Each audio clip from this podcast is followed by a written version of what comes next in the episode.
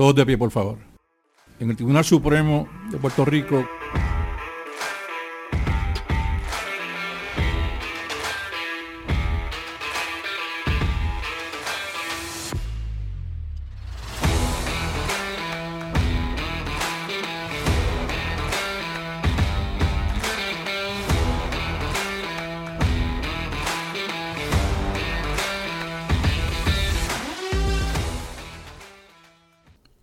Bienvenidos al Supremazo, le habla el licenciado Miguel Rodríguez Ramos y el calendario para el episodio de hoy es Servicios Legales de Puerto Rico Inc. y la señora Yol Yolanda Rivera Pacheco versus Honorable Vanessa López Ortiz, registradora de la propiedad, sesión de San Juan 5. 2023 TCPR 18, el número del caso es el RG 2026 consolidados con el 7 y el 8. Este caso se resolvió el 23 de febrero del 2023 y es una opinión unánime eh, por el juez asociado señor eh, Caraballo. Todo el mundo participó, no hay no todos intervinieron, eh, todos votaron conforme con, con la ponencia. Esta controversia es sencilla y directa al grano. Voy a rapidito resumir los hechos.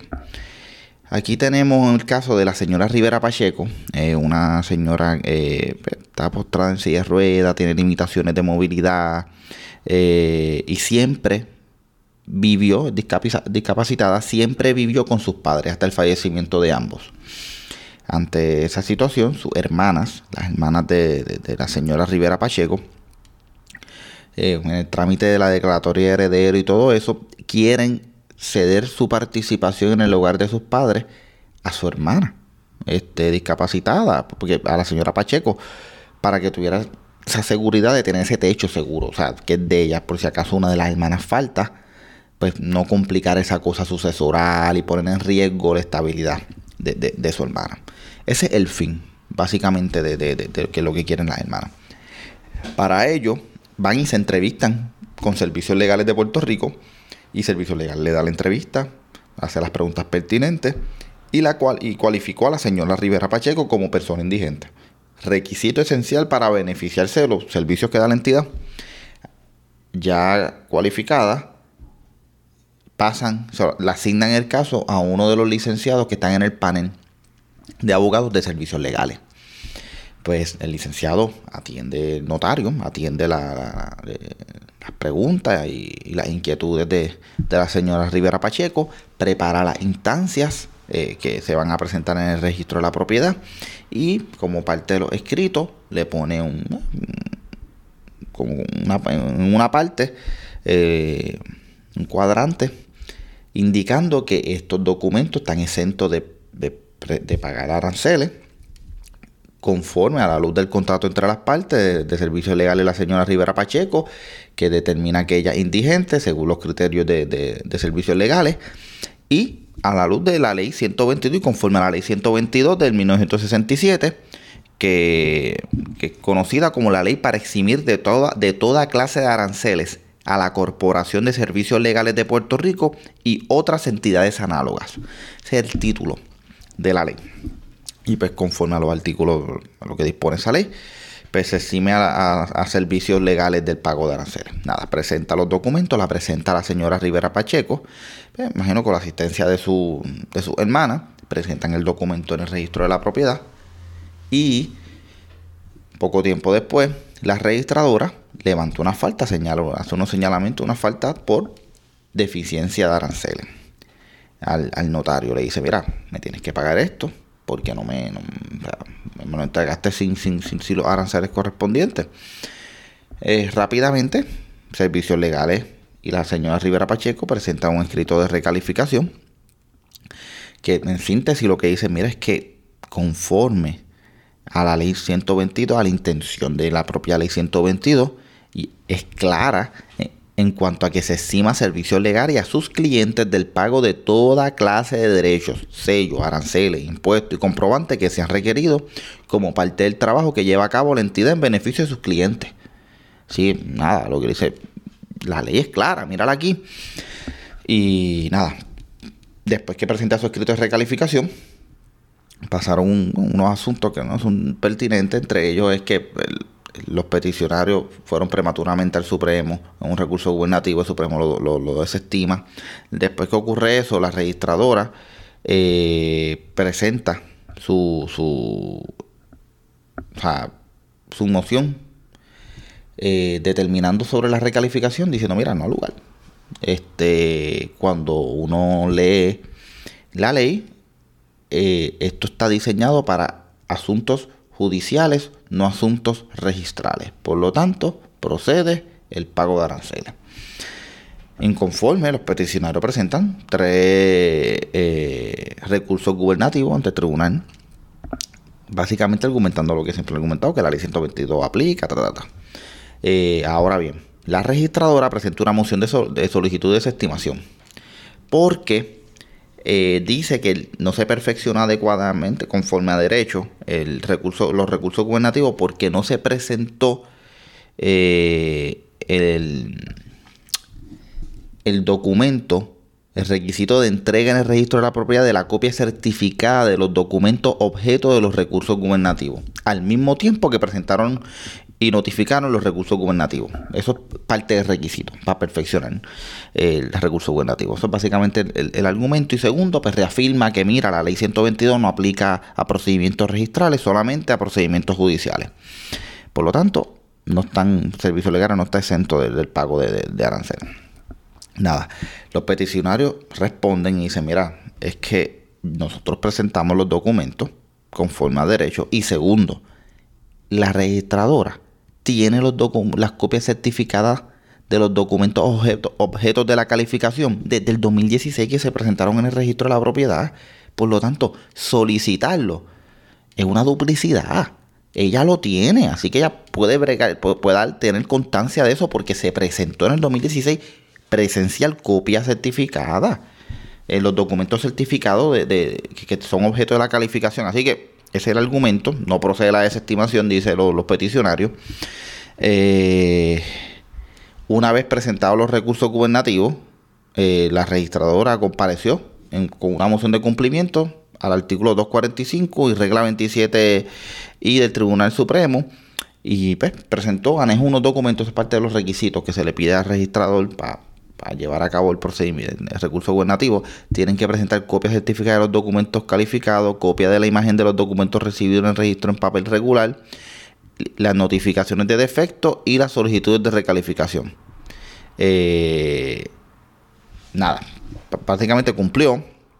Y dentro del trámite compareció la Oficina Legal de la Comunidad Inc. y la Clínica de Asistencia Legal de la Facultad de Derecho de la Universidad eh, Interamericana de Puerto Rico como amigos de la Corte.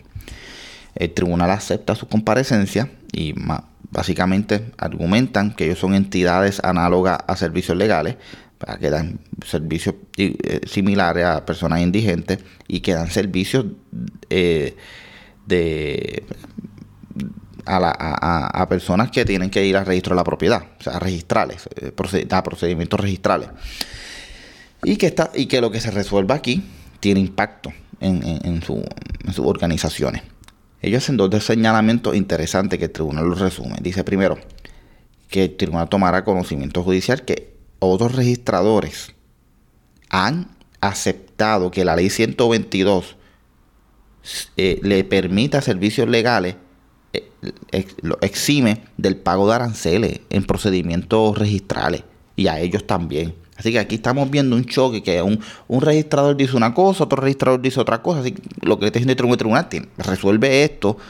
Esto es un hecho que hay otros registradores que han adoptado la teoría que está presentando los peticionarios y no, hay ningún, no ha habido ningún problema.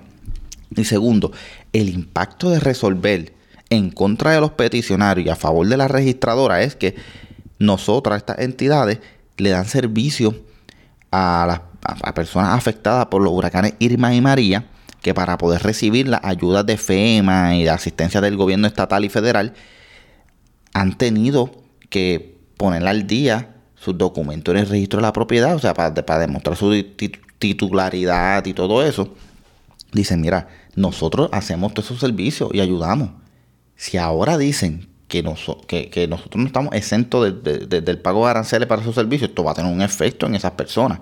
Y eso es lo bueno de los amigos de la corte, que los alegatos de las partes no, discutían ese efecto que podría tener en la sociedad y, en tercero la determinación que hoy se llegue que, que el tribunal podría llegar los amigos de la corte ponen en perspectiva eso al tribunal. Y por eso yo los favorezco. Yo creo que el tribunal debe liberalizar su reglamento a, esos efectos.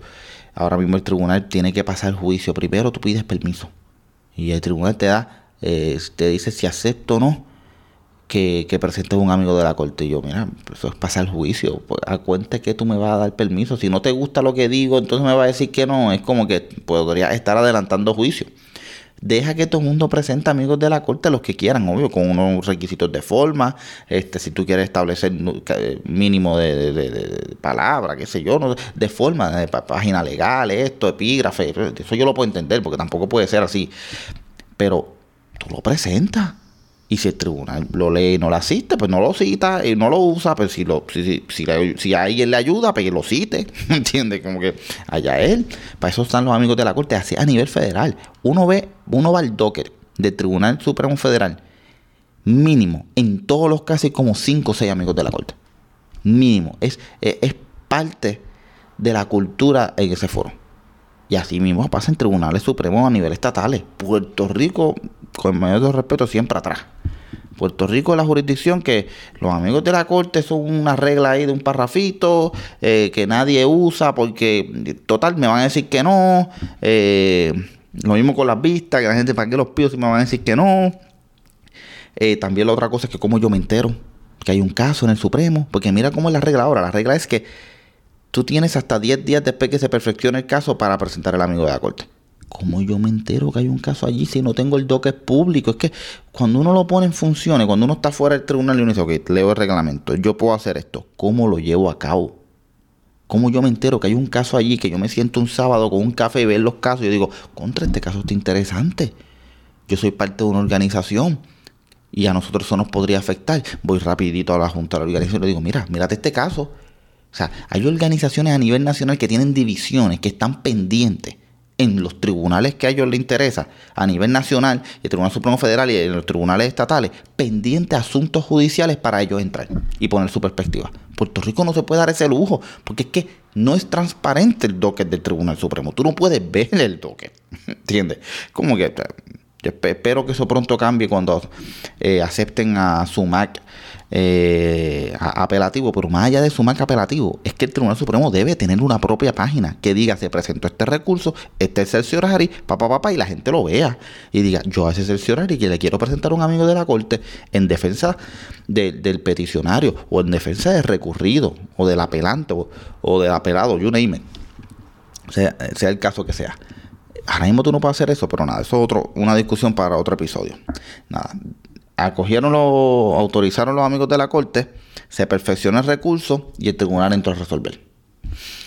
Primer asunto, jurisdicción. El tribunal dice, mira, este asunto se resolvió, eh, lo resolvimos recientemente en el caso de First Bank versus registradora de la propiedad y Oriental Bank versus registrador de la propiedad. El de First Bank fue en el 2021, el en el 2022. Este recurso que estamos discutiendo ahora se estaba perfeccionando en, ese proceso y ya estos recursos ya estaban corriendo ya borradores y salieron antes. Pero tenían controversias similares respecto a que a eh, eh, argumentos de la registradora que no se perfeccionó el recurso gubernativo porque no se presentó copia certificada de los documentos objeto de calificación. El mismo argumento que aquí. Y el tribunal resuelve que dice, mira, es una duplicidad, en síntesis, resumiendo. En ese caso el tribunal dice, mira, es una duplicidad y va en contra de la intención del legislador que era que es digitalizar el registro de la propiedad y agilizar los procesos registrales. Por lo tanto, si ya el registrador tiene esa copia ya certificada, ¿para que le va a hacer pasar al, a la persona, al individuo el trabajo de presentar otra vez copia certificada si ya tú lo tienes allá? Así que básicamente es una duplicidad, por lo tanto, eh, omitimos eso y se presenta y, se da por sometido eh, el, recurso gubernativo. Así que básicamente el juez Korthoff, anclado en, la, en, esa determinación reciente de esa expresión reciente del tribunal, dice, mira, aquí es lo mismo, aquí se presenta un escrito personal.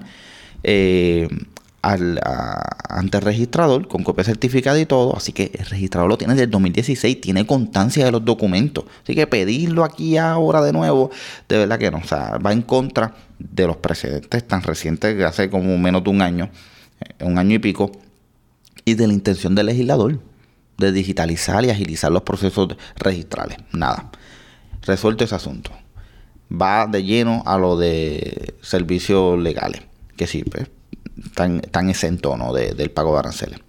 Y básicamente discute qué es, qué es, qué son, qué es servicios legales, que es una corporación privada sin fines de lucro, creada en el 1966, cuáles son sus servicios, entra de lleno a, ello y habla sobre los aranceles, ah, sobre la ley de aranceles de derecho y pues, la ley 122 en específico, que es lo pertinente, y discute su artículo 1 de la ley, que pues, habla sobre los objetivos y todo eso, y, expresamente eh, el artículo dice que eh, está exento del pago de todo tipo de aranceles. O sea, aquí no dice, dice eh, del pago de toda clase de derechos, aranceles, contribuciones o impuestos de cualquier naturaleza dispuestos por las leyes vigentes para la tramitación de procedimientos judiciales y la expedición de certificaciones en los centros del gobierno estatal, incluyéndose el sello forense y los impuestos notariales. O sea, es bastante amplio, más allá de judiciales, está la expedición de certificaciones, gobierno estatal y todo eso. Y pues la exposición de motivos entra y pues, el legislador es bien amplio, es para que todos los indigentes puedan tener los servicios y todo eso. Entonces, Koltov entra de lleno en eso y dice, mira, nosotros hemos hecho expresiones en, en otras instancias eh, que le hemos permitido a los indigentes a, entrar a los tribunales sin pagar aranceles, eh, fianza no residentes, eh, eh you name Entra, explica un montón de instancias en las cuales el Tribunal Supremo ha permitido, ha eximido del pago de aranceles a personas indigentes. Y dice, mire, cuando uno lee la ley 122 y la intención del legislador, el texto y todo eso, es forzoso concluir que los indigentes, que, y, específicamente la, la, la, sociedad, eh, servicios legales de Puerto Rico y toda entidad análoga, porque la ley lo dice así, toda entidad, cuando uno, eh, eh, y el juez Corto lo dice en tantas palabras, cuando uno lee el título de la ley, dice que es para eximir de toda clase de arancel a la Corporación de Servicios Legales de Puerto Rico y otra entidad análoga, entidades análogas. Así que la ley es clara, no hay margen de interpretación, Aquí se tiene que eximir a, los indigentes del pago de aranceles. Y, aquí es que me gusta, yo creo que aquí fue la aportación de los amigos de la Corte, porque el juez Corte fue con un párrafo pero mira el efecto que tendría esto. Si nosotros hoy decimos que solamente son para procedimientos judiciales, servicios legales, cuando va a atender a un cliente, un potencial cliente, va a tener que analizar y ver si la controversia que van a coger o no, puede potencialmente terminar en un asunto registral. Y dice, para, para. Mira, yo te ayudaría, pero como esto potencialmente va a terminar en un asunto registral, que sea un litigio en los tribunales y después puede ser que termine en el registro y todo eso, yo no te podría ayudar porque es que a nivel registral tendríamos que pagar arancel y pues tenemos pocos recursos y no lo podemos asistir y usted no tiene recursos, hasta ahí podemos llegar. Entonces vas a limitar a un montón de personas de poder tener servicios adecuados y que lo asistan en los tribunales y en los procedimientos estatales para poder llevar a cabo sus derechos y a feliz término y todo eso. Y que ese es el impacto social que ve la opinión diciendo, mira, es que si no podemos resolver de, de, otra manera, tendría este impacto. Además, dice, mira, si le compramos la teoría un poco de que esto es solamente de procesos judiciales, esto empezó en un proceso judicial, la declaratoria de heredero y todo eso. Y va de la mano de eso.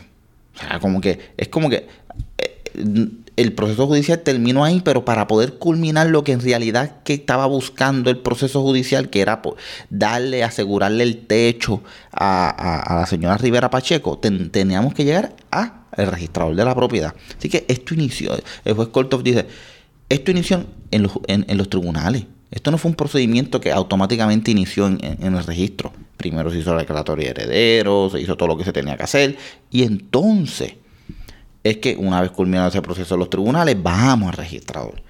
Eh, porque es que eso es parte indispensable para poder llegar al registrador, tenía que estar declaratorio heredero y todo eso. Nada.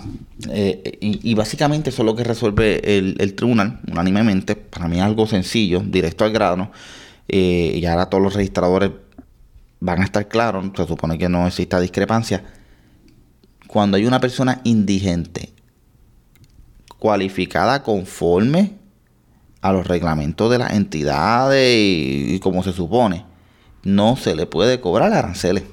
Ya, si están exentos de aranceles. Pero eso no es una persona que llega y diga yo soy indigente, no tienes que cumplirme con los requisitos de indigencia. O sea, lo digo porque o sea, se dan, se dan, instancias aquí que pues, no, tú tienes que ir a una entidad o cumplir con los requisitos de solicitud de, que me sirvan de aranceles y cumplir con los documentos que allí te piden, con el formulario. Esto no es yo decir allí que soy indigente, porque si no todo el mundo lo dice. Recientemente salió un caso, salió una resolución de eso. Este, el tribunal lo dejó claro. Esto no es todo el mundo escribe ahí yo soy indigente. No, tú me tienes que probar tu indigencia. Lo más fácil es hacerlo con una entidad porque la entidad ya sabe los documentos que tienen que pedir y ellos mismos hacen los formularios y los escritos. Pero si tú lo haces uno propio, hay un formulario en la página del Poder Judicial y que te eximen del pago de aranceles, pero tienes que, tienes que presentar la evidencia de ingreso, de gasto, de eso, y probar que de verdad eres indigente. Entonces el tribunal o la entidad te exime. Nada, pues básicamente esa es la controversia, ese es el, el, caso, eh, sencillo, así que no hay nada más para el calendario de hoy, nos vemos en el próximo Supremazo. Todos de pie. Receso del tribunal.